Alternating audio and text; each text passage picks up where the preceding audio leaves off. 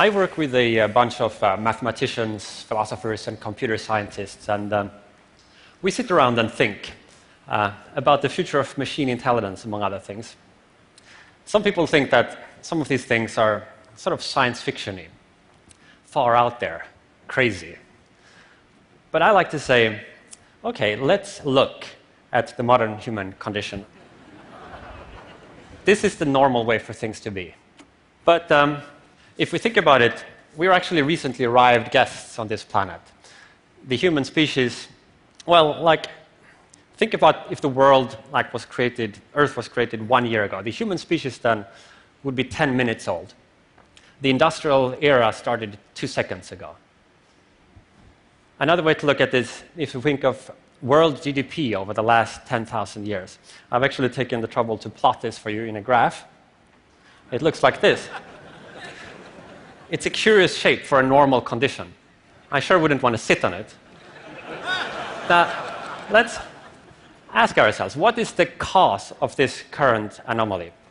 Some people would say it's technology. Now, it's true, um, technology has accumulated through human history. Uh, and right now, technology advances extremely rapidly. That is the proximate cause. That's why we are currently so very productive. Um, but I like to think back further to the ultimate cause. Um, look at these two highly distinguished gentlemen. We have Kanzi.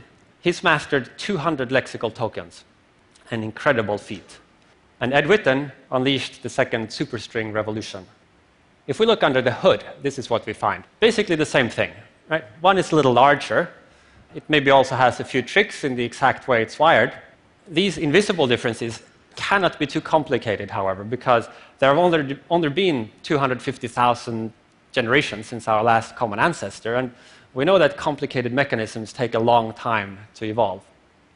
So, a bunch of relatively minor changes take us from Kanzi to Witten from broken off tree branches to intercontinental ballistic missiles. So this then seems pretty obvious that everything we've achieved, pretty much, and everything we care about depends crucially on some relatively minor changes that made the human mind. And the corollary, of course, is that any further changes that could significantly change the substrate of thinking could have potentially enormous consequences.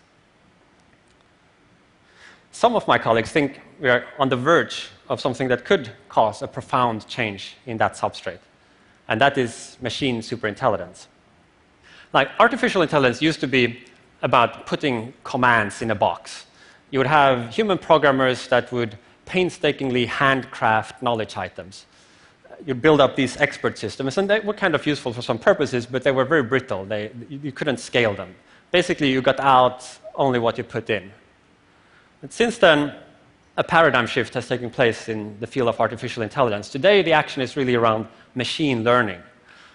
So rather than handcrafting uh, knowledge representations and, and features, we create uh, algorithms that learn, often from raw perceptual data. Uh, basically, the same thing that the human infant does. The result is AI that is not limited to one domain the same system can learn to translate between any pairs of languages, or learn to play any computer game at the uh, Atari console. Now, of course, AI is still nowhere near having the same powerful cross domain ability to learn and plan as a human being has. The cortex still has some algorithmic tricks that we don't yet know how to match in machines. But so the question is how far are we from being able to match those tricks? Um, a couple of years ago, we did a survey of some of the world's leading AI experts to, to see what they think. And one of the questions we asked was by which year do you think there is a 50% probability that we will have achieved human level machine intelligence? We defined human level here as the ability to perform almost any job at least as well as an adult human, so real human level, not just within some limited domain. And the median answer was 2040 or 2050, depending on precisely which group of experts we asked. Now, it could happen much, much later or sooner. Like, truth is, nobody really knows. Right? What we do know is that the ultimate limits to information processing in machine substrate lie far outside the limits in biological tissue. This comes down to physics. A biological neuron fires maybe at 200 hertz, 200 times a second. But even a present day transistor operates at the gigahertz. Neurons propagate slowly in axons, 100 meters per second tops. But in computers, signals can travel at the speed of light. There are also size limitations, like a human has to fit, a human brain has to fit inside a cranium, but a computer can be the size of a warehouse or larger. So the potential for superintelligence kind of lies dormant in matter, much like the power of the atom lied dormant uh, throughout human history, patiently waiting there until 1945. In this century, scientists may learn to awaken the power of artificial intelligence. And I think we might then see an intelligence explosion. Now, most people, when they think about what is smart and what is dumb, I think have in mind a picture roughly like this. So at one end, we have sort of the village idiot. And then far over at the other side, we have Ed Witten or Albert Einstein, or whoever your favorite sort of guru is. But I think that from the point of view of artificial intelligence, the true picture is actually probably more like this. AI starts out at this point here, at zero intelligence, and then after many, many years of really hard work, maybe eventually we get to mouse level artificial intelligence, something that can navigate cluttered environments as well as a mouse can. And then, after many, many more years of really hard work, lots of investment, maybe eventually we get to chimpanzee level artificial intelligence. And then, after even more years of really, really hard work, we get to village idiot artificial intelligence. And a few moments later, we are beyond Ed Witten. The train doesn't stop at Humanville Station. It's likely rather to swoosh right by. Now, this has profound implications, particularly when it comes to questions of power. For example, chimpanzees are strong. Like pound for pound, a chimpanzee is about twice as strong as a fit human male. And yet, the fate of Kanzi and his pals now depends a lot more on what we humans do than on what the chimpanzees do themselves. Once there is superintelligence, the fate of humanity may depend on what the superintelligence does. Think about it. Machine intelligence is the last invention that humanity will ever need to make. The machines will then be better at inventing than we are, and they'll be doing so on digital timescales. What this means is basically a telescoping of the future.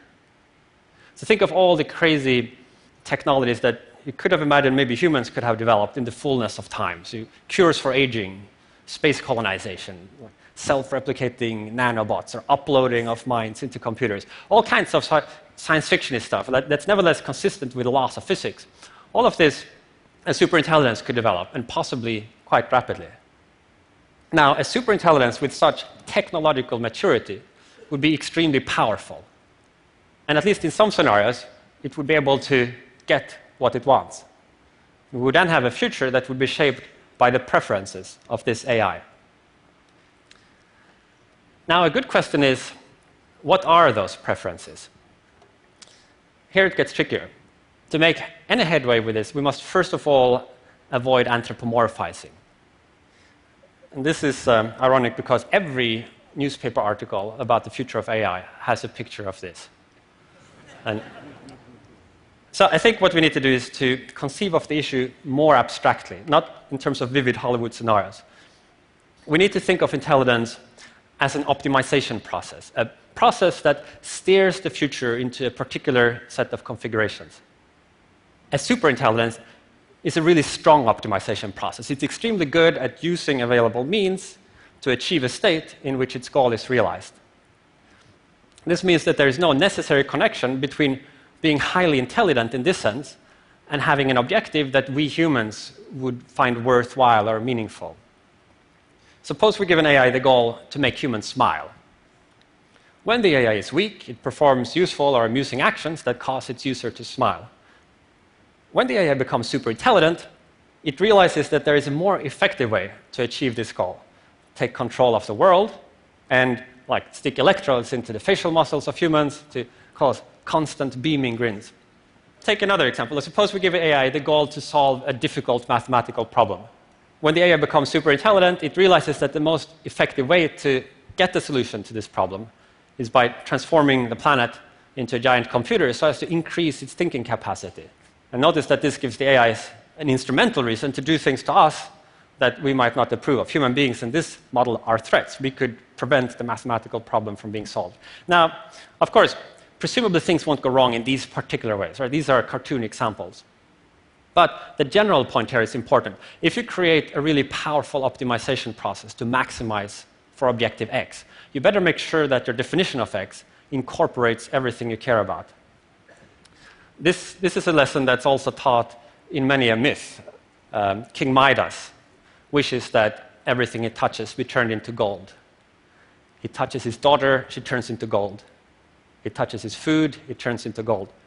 This could become practically relevant, not just as a metaphor for greed, but as an illustration of what happens if you create a powerful optimization process and give it a misconceived or poorly specified goal.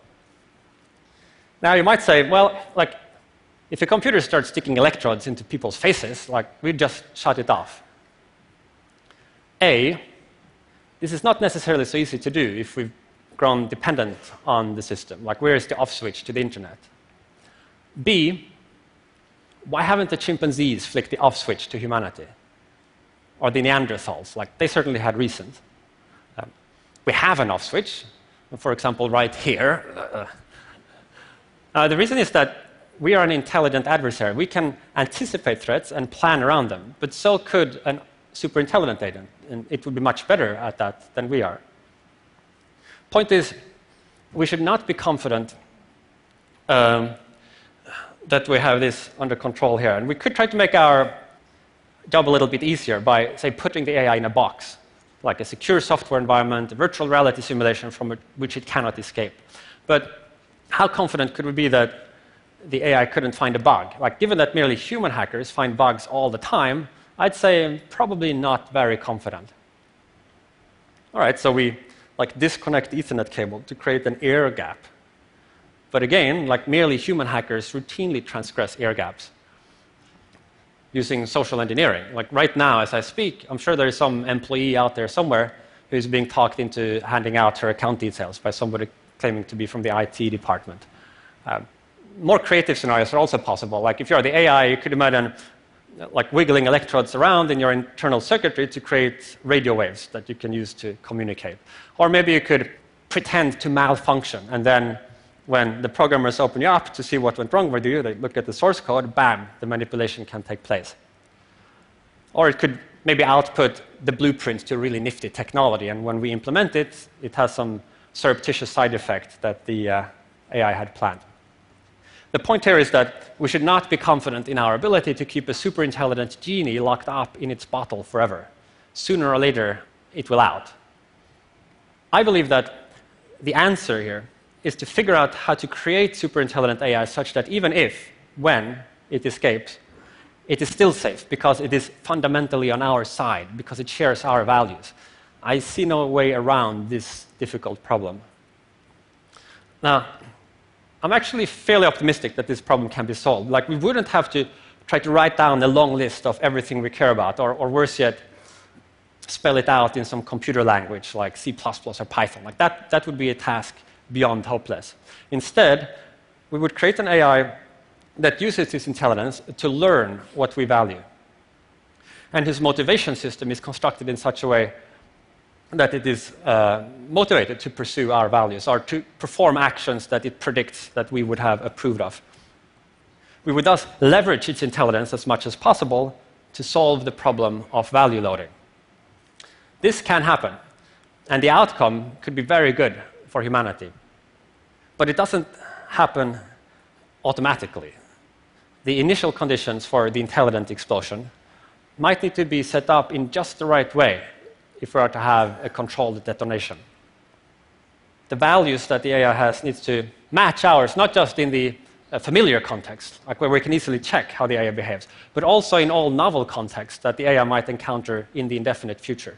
And there are also some other esoteric issues that would need to be solved, sorted out, the exact details of its decision theory, how to deal with logical uncertainty, and so forth. So the technical problems that need to be solved to make this work look quite difficult. Not as difficult as making a super intelligent AI, but fairly difficult. Here is the worry making superintelligent AI is a really hard challenge. Making superintelligent AI that is safe involves some additional challenge on top of that. The risk is that somebody figures out how to crack the first challenge without also having cracked the additional challenge of ensuring perfect safety. So I think that um, we should work out a solution to the control problem in advance so that we have it available by the time it is needed. Now, it might be that we cannot solve the entire control problem in advance because maybe some element can only be put in place once you know the details of the architecture where it will be implemented. But the more of the control problem that we solve in advance, the better the odds that the transition to the machine intelligence era will go well. This, um, this to me looks like a thing that is well worth doing. And I mean, I could imagine that if uh, things turn out okay, that people a million years from now look back at this century, and it might well be that they say that the one thing we did that really mattered was to get this thing right. Thank you.